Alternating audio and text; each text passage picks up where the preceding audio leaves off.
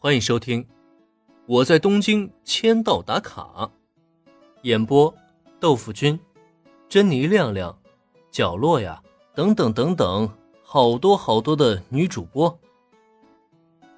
美少年社长的信赖，拼命伪装的两个女人。林恩前辈，租下这么一大层楼，到底要花多少钱呀？面对林恩，七草雨月表现的不卑不亢。大方得体的向林恩微微一鞠躬，嘴角边挂着暖心的笑容，让人一看就心生好感。那么七草小姐，这四位就是之前电话中说好的练习生，你今后的工作就是针对他们进行正式出道前的相关训练。我希望能在短时间内让他们的乐器水平尽快成长起来。初次见面，林社长，今后还请多多关照。见面过后，接下来就是公式化的工作交代。七草雨月的任务就是对轻音部的女孩们展开训练，人家自有一套训练的方法，林恩只需拿出目标，让人家自行实施即可。事实上，七草雨月也的确很有两下子。在与林恩完成沟通以后，他便很快利用自身的亲和力和女孩们打成一片，然后开始认真了解女孩们的现有水平，并且拟定了相关的训练计划。练习室外，眼看着进入状态的女孩们，林恩暗暗点头。目前正装备着能音乐人称号的他，可以轻易看出七草雨月的水平。有他在，女孩们的实力绝对能够得到飞速的提升。既然如此，就真的需要认真考虑一下，如何才能将这个全能员工正式签到自家的事务所了。毕竟目前事务所的员工本来就很少，兼职员工保不齐哪天啊就跑掉了。总而言之呢。女孩们的训练顺利展开，小兰、原子还有平泽优这三个女孩则是兴致勃勃地看着大家训练，而林恩这边，他则是正与西深井纱织沟通呢。他这个大老板好不容易在事务所现身一次，必然有很多工作上的事宜需要交代。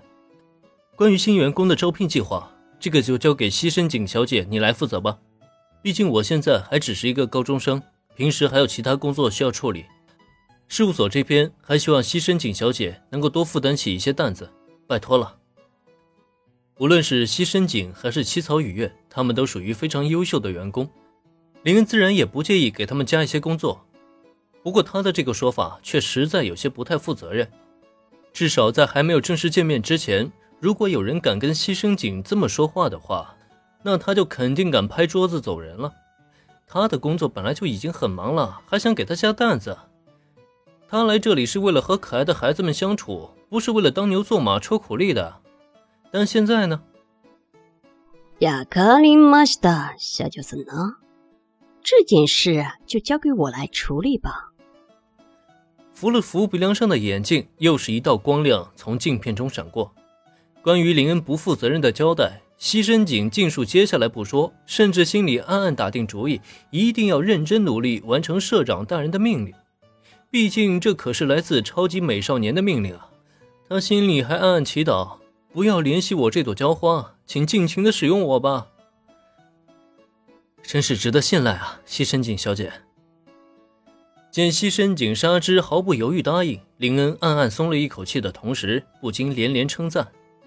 虽然这个工具人某些小爱好比较让人无语，但瑕不掩瑜，的确可以让人放心的使用。更何况，人家喜欢的是可爱的女孩子，跟他这个大男人没有什么关系。大不了就让他拍呗，甚至还有机会的话，他自己还能分享一二呢，岂不是美哉？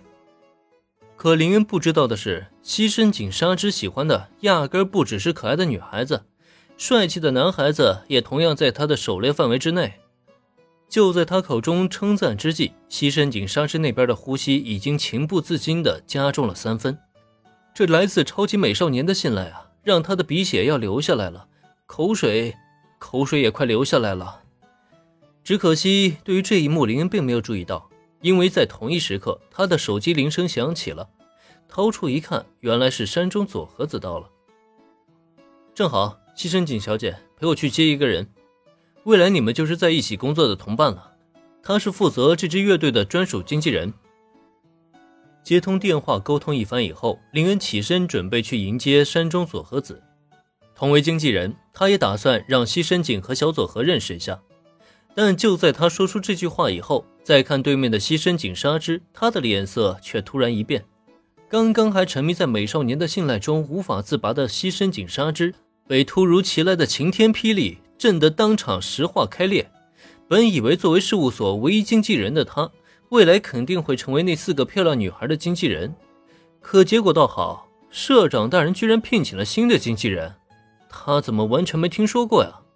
最关键的是。西深井纱织很清楚，目前事务所只有一支即将出道的乐队，签约的艺人也只有这么几个，这岂不是说他依旧还是孤家寡人一个？美少年和美少女都将离他远去了吗？